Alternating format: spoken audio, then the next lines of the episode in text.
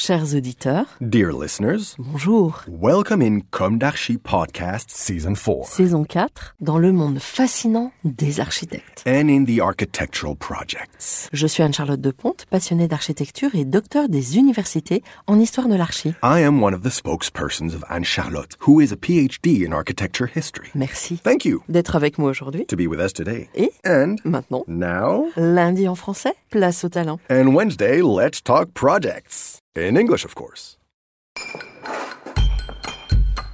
Bienvenue dans Com d'Archi.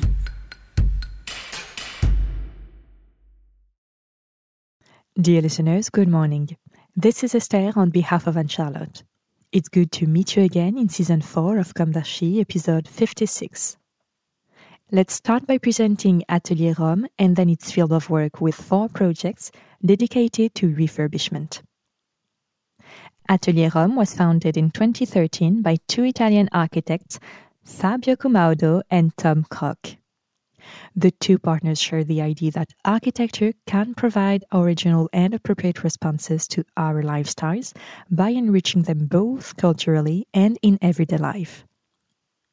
Before being a formal language or a constructive problem, architecture must respond to clearly identified needs and uses.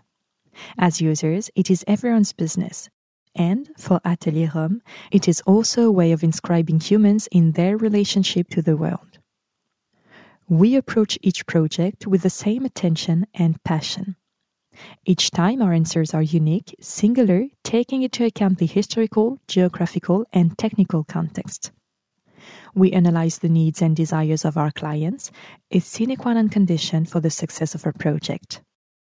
Thanks to our experience, from the design to the follow up of the building site, we know the importance for the valorization of a heritage, a place, of the already existing, to inscribe the project in its history.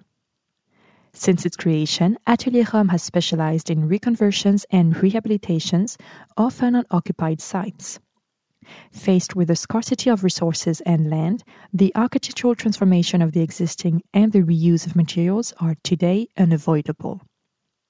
Let's look at this transformation process through four of the agency's projects, three of which are located in Paris.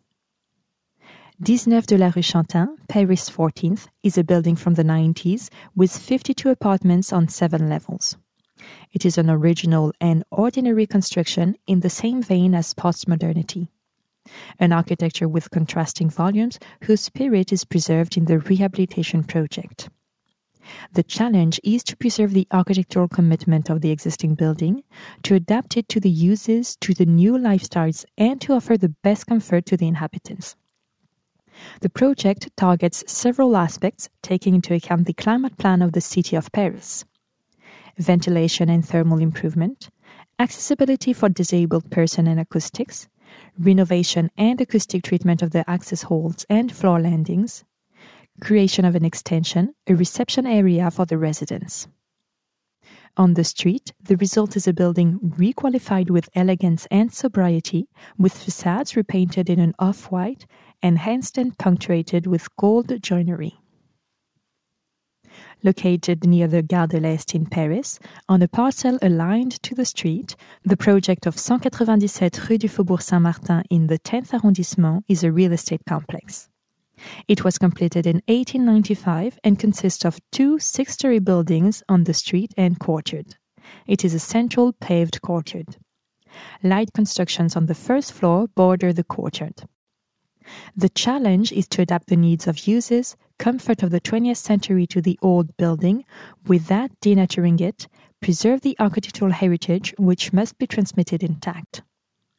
The rehabilitation program includes the treatment of the facades and the common areas, the treatment and improvement of the common courtyard, the organization of recycling, the development of premises for bicycles and strollers on the first floor, the treatment of the associative premises, the installation of a disabled person's elevator, the development and redistribution of housing in the two buildings.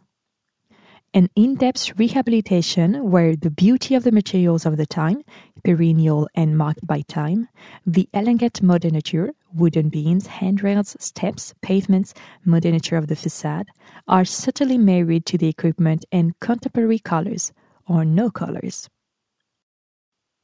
The rehabilitation operation, located at the corner of the Rue des Monts and the Rue du Capitaine Ferber, opposite the Place Octave Chanute in the 20th arrondissement, is the third Parisian project. Geographically, the building is on the hills of the Porte de Bagnolet. Built in the 1930s, in the same vein as the HBM, it rises towards the south with beautiful views towards the center of Paris. Brackets, large concrete cornices, and a large pediment articulating the red brick facades make up the urban architecture of this corner building. The heavy rehabilitation program provides for the development and redistribution of housing, the renovation of common areas, the organization of recycling, and the installation of bicycle and stroller rooms on the first floor. The registers are superimposed, from the original decorative richness of the tiling, the ramp, the apparent robustness of the apartment doors and steps, to the lighting and acoustic ceilings. The Lutèce Bergerie district is part of an urban block created between the 1960s and 1970s in the commune of Valenton in the Val-de-Marne department. Today, it is a strategic crossroads within the city of Valenton. The building complex is part of the Lutèce District's urban renewal project and is one of the 200 districts of national interest in the NPNRU.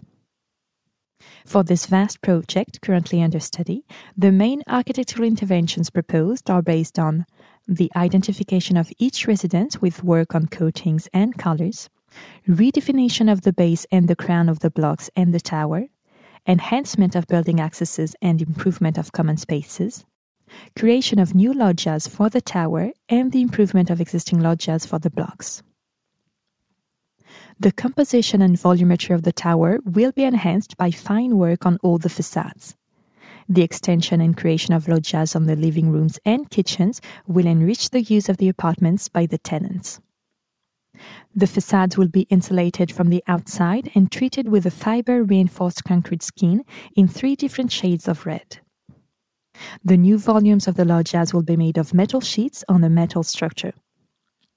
The facades of the blocks, repetitive and anonymous, will be enhanced by a work on the materials, the loggias, the frames of the external joineries, and the crowning. The greening of the roofs will allow the treatment of this fifth facade, seen from the tower, and will contribute to the retention of rainwater and the thermal insulation. Four examples of rehabilitation that demonstrate the importance of the architect's work in identifying the periods and the subtle, adapted requalification of each architectural object. Dear listeners, thank you for tuning in. Let's meet again next week for a new d'Archi in English. And until then, take care of yourselves. Goodbye.